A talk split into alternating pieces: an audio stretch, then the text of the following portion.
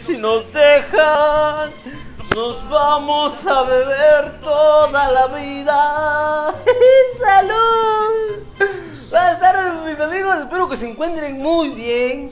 Que se la estén pasando chingada, ¿verdad? No como unos polis que me acabo de encontrar ahorita. Estaban bien preocupados. Les digo, ¿qué pasó, mi jefe? ¿Qué les pasa? Y dice, no, chupe, dice, es que ahorita encontramos a unos cholos que le estaban pegando a un chavo. Dice, y no agarramos a ninguno.